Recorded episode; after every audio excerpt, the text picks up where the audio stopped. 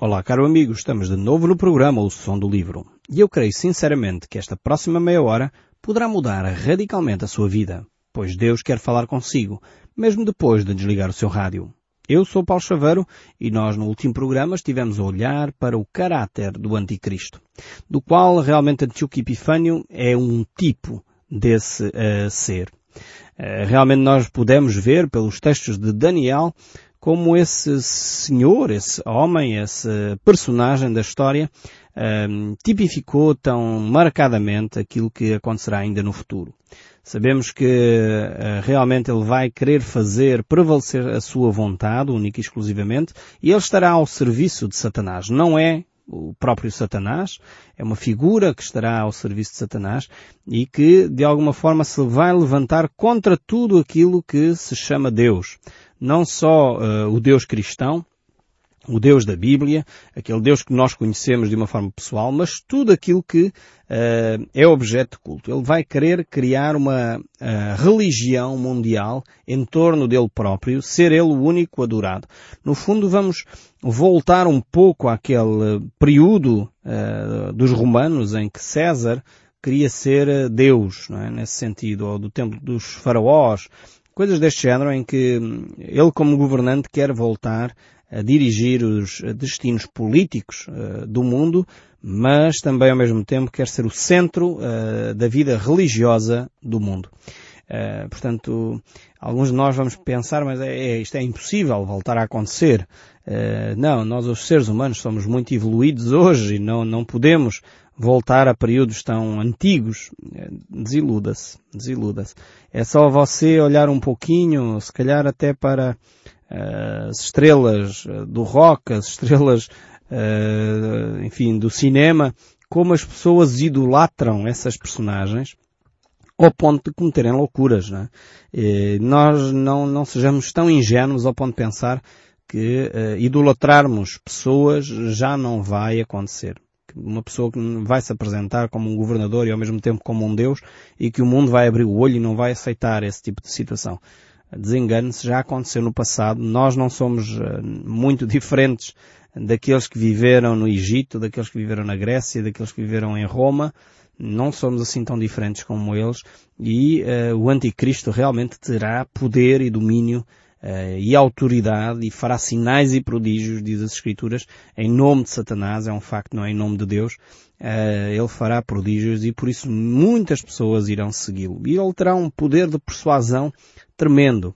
E não foi há muitos anos atrás, e nós infelizmente ainda assistimos a isso, podemos ainda ver uh, documentários feitos em filme, de como Hitler, por exemplo, tinham domínio sobre as pessoas.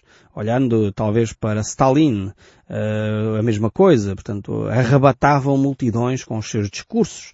Uh, se olharmos para Mao Tse-tung, portanto, pessoas que de facto viveram há poucos anos, relativamente em termos de, do nosso período histórico, mas que tinham esta influência sobre eh, a civilização onde eles estavam envolvidos. Então não sejamos tão ingênuos ao ponto de pensar que isto não se vai voltar a repetir. Estamos a falar de um período de 50 anos. Algumas das pessoas que viveram esse período ainda estão vivas. Portanto, tomem atenção, não sejamos ingênuos ao ponto de pensar que nós somos muito melhores que os outros, porque na realidade não o somos. Então sejamos atentos e fiquemos com a nossa atenção firmada em Deus, firmada em Cristo Jesus, e não nos deixemos enganar por aqueles que surgem, uh, com poder até, com sinais e prodígios, com uma grande uh, capacidade oratória, uh, que irão convencer a muitos. Portanto, tenhamos muita, muita atenção. Nós podemos ver que Jesus Cristo, quando esteve entre nós, ele veio com uh, uma atitude completamente diferente. Ele veio com uma atitude de humildade. Aliás, Jesus dizia, aprendei de mim que sou manso e humilde de coração. E ele próprio veio para fazer a vontade do Pai. E obedeceu em tudo à vontade do Pai até à morte e morte de cruz. E nós já vimos isso no último programa. Então estas são algumas características que distinguem e opõem de alguma forma Cristo e por isso se chama anticristo. É alguém que é contra Cristo. Vive eh, e tem um caráter, uma personalidade contrária à de Jesus Cristo. Então estejamos atentos aos relatos bíblicos para não sermos enganados com os demais. Voltando aqui ao nosso texto, nós hoje iremos analisar e terminar aqui o capítulo 11 do livro de Daniel. E diz assim então este verso 37 do capítulo 11 do livro de Daniel. Não terá respeito aos deuses de seus pais, nem ao desejo de mulheres, nem a qualquer Deus, porque sobretudo se engrandecerá. Então esta será uma característica uh, deste anticristo, uh, e será uma característica, que era uma característica também de Antíoco Epifânio, que era um tipo uh, do próprio anticristo. Mas o anticristo ele não terá consideração em relação à herança religiosa que ele recebeu. É interessante ver que provavelmente ele vem de uma herança religiosa Hum, talvez histórica. Não sabemos aqui ao certo se ele será judeu, se será de origem cristã ou de uma outra origem religiosa, mas o facto é que eles têm, os seus pais têm uma origem religiosa.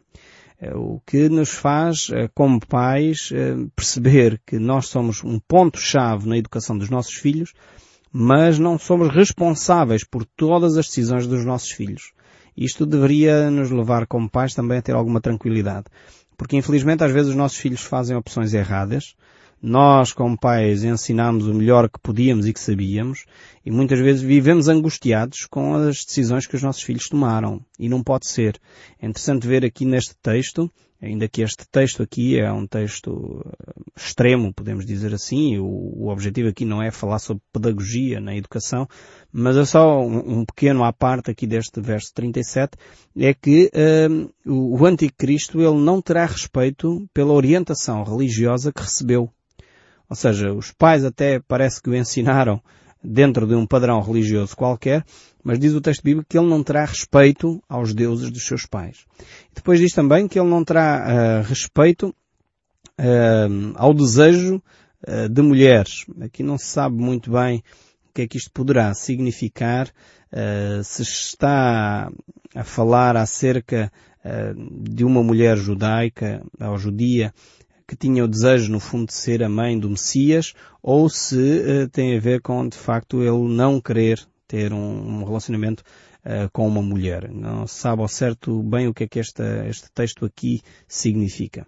Mas o facto é que ele vai ser uma pessoa uh, que não respeitará ninguém, não irá ter consideração por ninguém, e por isso mesmo ele irá se opor a tudo aquilo que é a expressão de fé. E nós podemos ver isso, uh, encontrar essa mesma referência, uh, portanto, para este período, este, este período que é caracterizado, chamado de grande tribulação, uh, encontramos, por exemplo, no livro do Apocalipse, no capítulo 13, o verso 15 diz, para que não só a imagem falasse, como ainda fizesse morrer quantos não adorassem a imagem da besta. Portanto, isto é no período já da grande tribulação. Vai ser erigida uma grande imagem, em que as pessoas deveriam prestar culto e se não o fizessem então seriam mortas por causa disso.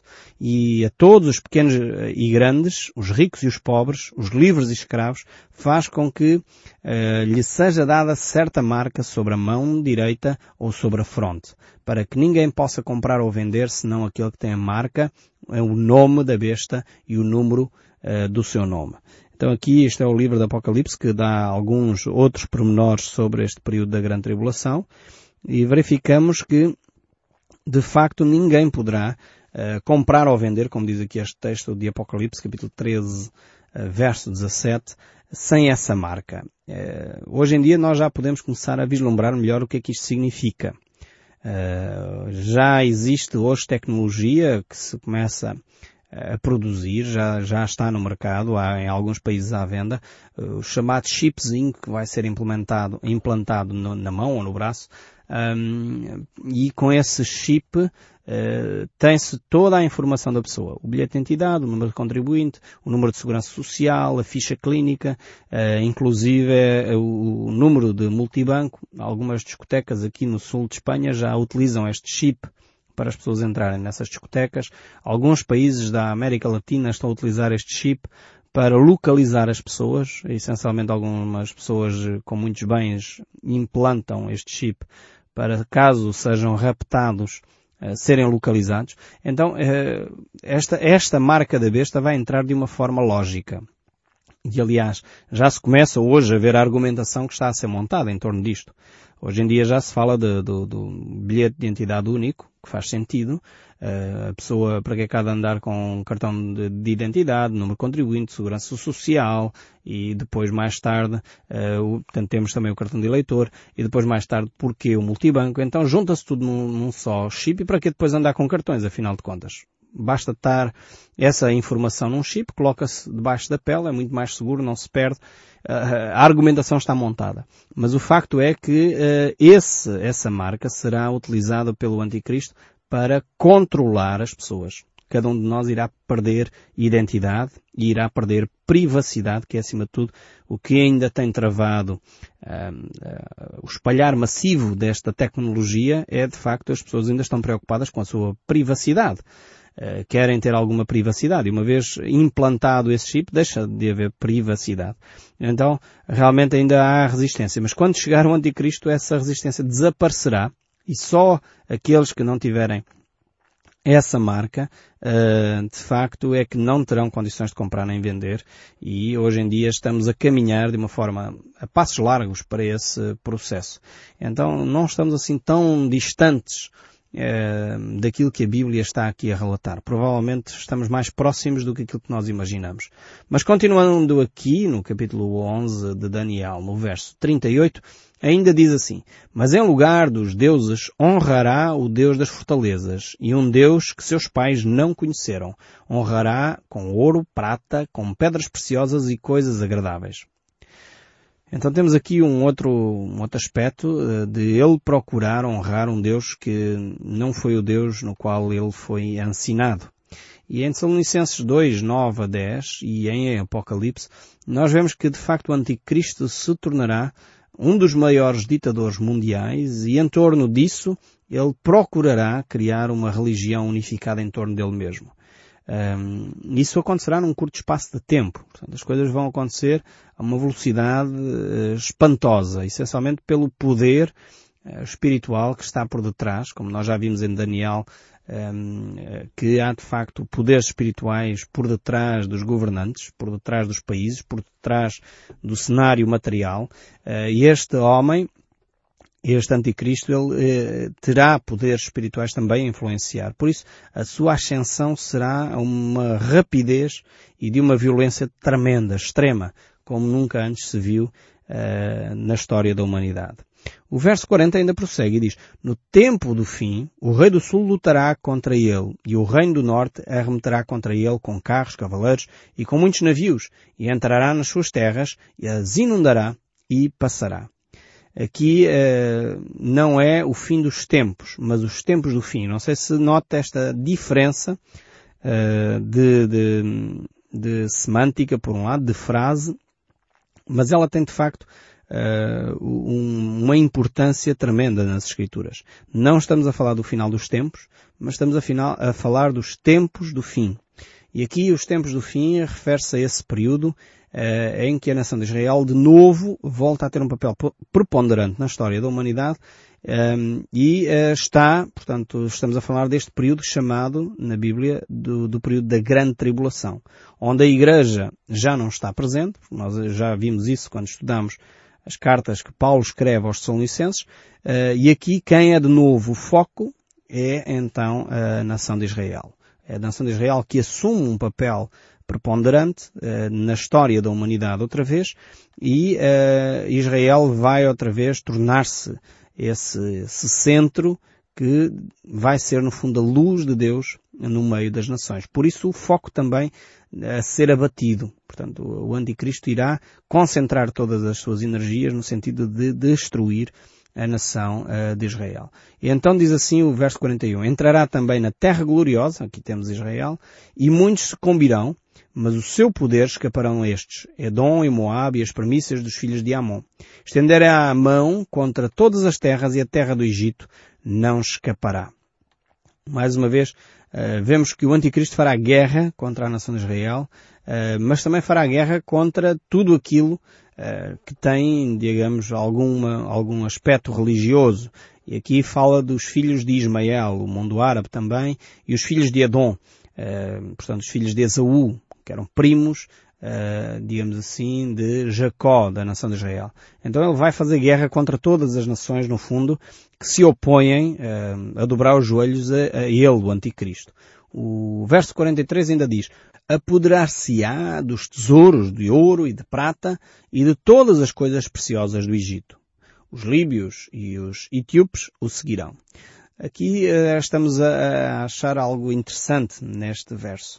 É que os povos vindos do sul, os povos vindos de África, vão tomar algumas posições. Alguns irão seguir o anticristo, alguns irão se rebelar uh, contra o anticristo.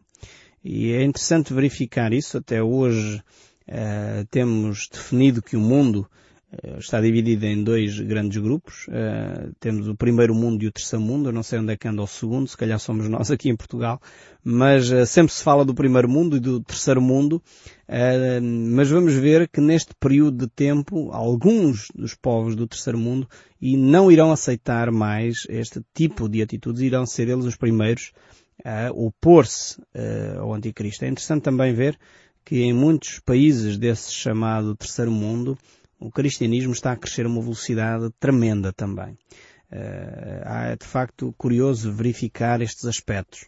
Há ainda muito trabalho para fazer nesses países chamados do terceiro mundo, muita sida, muitas doenças, muita pobreza, mas também o cristianismo está a crescer a uma velocidade espantosa uh, nesses lugares do mundo.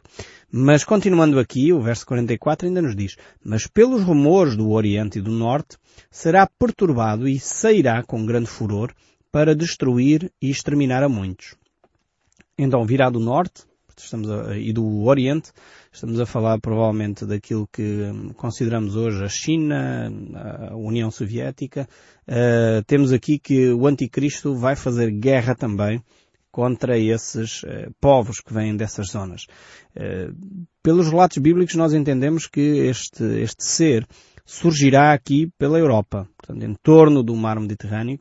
Uh, portanto, estamos a falar aqui da Europa, o centro desta atividade onde o Anticristo irá surgir. O verso 45 ainda diz, armará as suas tendas palacianas entre os mares contra o glorioso Monte Santo mas chegará ao seu fim e não haverá quem o socorra. Aqui temos então o final deste período uh, chamado de grande tribulação. Encontramos esta expressão em Mateus 24, portanto não é daqui de Daniel. Estamos a usar esta expressão ligando agora alguns textos para compreender melhor o que Daniel uh, viu. Mas aqui temos o final desse período, em que o anticristo irá fazer guerra de uma forma declarada à nação de Israel. Praticamente todos os povos eh, em torno da nação de Israel se concentram para uma batalha gigantesca, uma batalha mundial, eh, de facto, talvez a terceira guerra mundial. E nesse preciso momento, eh, Cristo voltará e estabelecerá o seu reino. Provavelmente não será com guerra. Muitos, muitos acham que seria, já no tempo de Jesus, achavam que Jesus iria estabelecer o seu reino pela força, pelas armas. Não, Jesus Cristo não veio para guerrear com armas, não veio para usar armamento bélico. Ele, pelo poder da sua palavra, é mais que suficiente para eh, travar a violência, travar o ódio, travar uh, as batalhas. Aliás, nós vimos isso enquanto Jesus esteve entre nós. É curioso verificar, eh, se você ler a Bíblia com atenção, os Evangelhos com atenção, em algumas alturas em que os homens rodeavam a Cristo para o levar preso, Uh, simplesmente ele com um gesto uh, parava-os. Eles caíam para trás, espantados com a autoridade e o poder de Jesus Cristo. Nunca, enquanto não chegou o tempo, Jesus não permitiu que lhe tocassem. Porquê? Porque ele tinha poder suficiente para o fazer e não precisava de espadas, não precisava de armas, não precisava de escudos nem de lanças, porque ele tem toda a autoridade. Pelo poder da sua palavra, ele trava os movimentos do homem, pelo poder da sua palavra, ele pode uh, tirar e dar vida. Portanto, ele é o Senhor de todas as coisas. Nesta altura aqui não vai haver uma batalha em que uh, se vão ter aviões e bombas atómicas e coisas do género. Não, não, não ponha um cenário bélico aqui. Esta batalha chegará ao fim simplesmente pelo poder da palavra de Cristo. A sua presença se imporá com autoridade e domínio e ninguém lhe pode resistir mesmo não havendo uh, luta, não havendo derramamento de sangue. E vemos que esse fim chegará uh, porque realmente quando Cristo intervier, não há quem possa uh, socorrer o anticristo. Não há povo, nem aliado, nem armamento suficiente para fazer frente ao nosso Deus Todo-Poderoso. É por isso que vale a pena nós confiarmos em Deus. Por isso, Martinho Lutero, a certa altura, dizia: Um com Deus é maioria. Nós não precisamos de mais ninguém. Quando estamos do lado de Deus, quando estamos do lado certo, eh, de facto eh, devemos ficar confiantes. Às vezes eh, podemos sofrer o dano, as pessoas podem nos vir a costas, podem ir embora. Aliás, Jesus experimentou isso. Se nós olharmos para o Evangelho de João, capítulo 6, quando ele fez um discurso bastante importante sobre a identificação com o Filho do Homem, com ele próprio, diz o texto bíblico que à luz do discurso de Jesus, muitos dos seus discípulos o abandonaram. Então é possível que quando nós fazemos afirmações bíblicas, ficamos firmes no caráter de Deus, queremos fazer prevalecer a verdade, queremos fazer prevalecer a justiça, a equidade, queremos que a corrupção seja abandonada, é possível que algumas pessoas nos virem as costas. Não queiram viver dentro da luz, não queiram viver uma vida harmoniosa. Mas vale a pena nós estarmos do lado de Deus, porque do lado de Deus alcançamos a vitória do lado de Deus nós vamos ser vitoriosos, porque essa é a promessa do nosso Deus. E baseado nessa promessa, eh, nós devemos ficar firmes. E eu espero sinceramente, baseado nesta promessa, que você possa continuar a ouvir o som deste livro. Eu espero sinceramente que Deus o abençoe e no próximo programa estaremos de novo juntos. Até lá.